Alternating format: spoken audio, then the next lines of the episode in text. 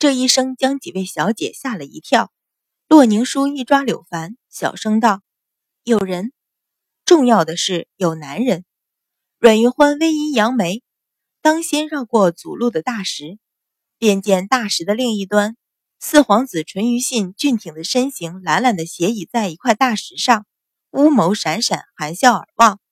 而在他身边，则是一脸温和笑意，却眼含研判的五皇子淳于昌。臣女见过两位殿下。阮云欢上前见礼，平静的面容丝毫瞧不出意外。这一会儿，洛宁书也反应过来，吁了口气，也随着沈子涵、柳凡上前见礼。刚才倒是忘了，今日老夫人寿宴，并不阻止各家公子游园，免礼吧。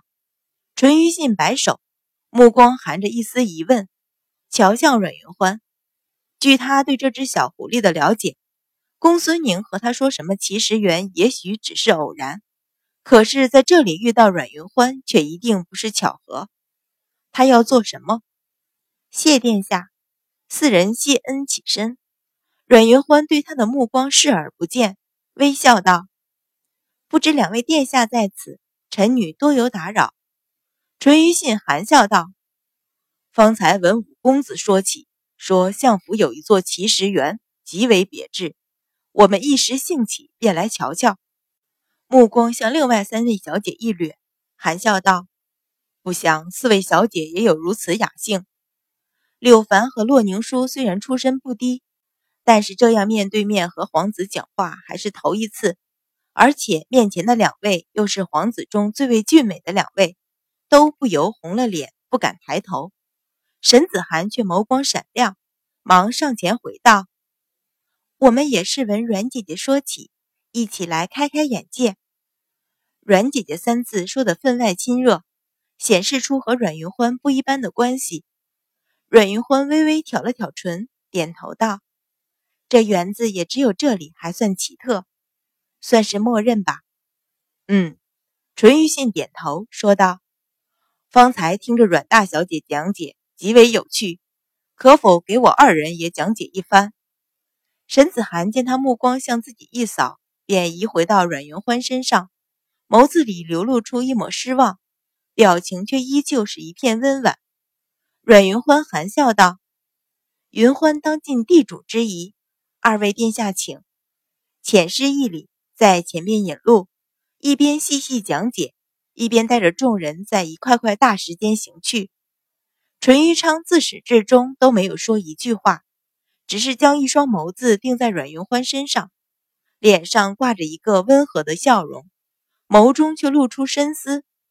此刻默默地随在淳于信身后，唇角的笑容变淡，而一双研判的眸子却仍然凝在前边纤细的背影上。耳边听着他清淡的声音，只觉得这个小小的女子令他读不懂、看不透、说不出的神秘。而阮云欢虽然看不到后边人的表情，却能明显的感觉到两道审视的目光投在自己身上，像要拨开他的衣衫，将他看个通透，令他如芒在背，极不舒服。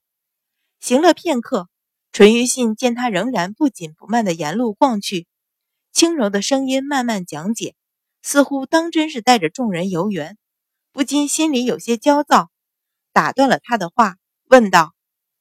阮相专好收集巨型奇石，这里所有的全是巨大的奇石，立在专门做好的石供上。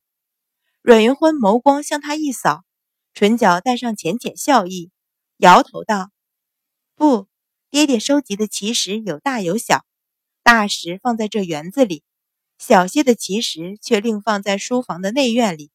若是四殿下有兴趣，云欢愿意带路前去观赏。”好啊，淳于信从善如流的点头，也跟着微微笑起。看来自己那句话正中小狐狸下怀。殿下请。阮云欢含笑点头，引路向园外行去。出了奇石园，走不多远，就是一处小小的院落，外形古朴，极为雅致。周围环境清幽，确实是个读书的好去处。阮云欢一边走一边道。这里的屋子分前后三间，前边一间便是爹爹的书房，正门出去便是前院，后边两间做临时起居之用。顿了顿，又解释道：“有时爹爹政务繁忙，若是晚了，便在书房里歇息。”淳于信点头道：“阮相的政绩，朝中有目共睹。”说话间，已到了院子门外。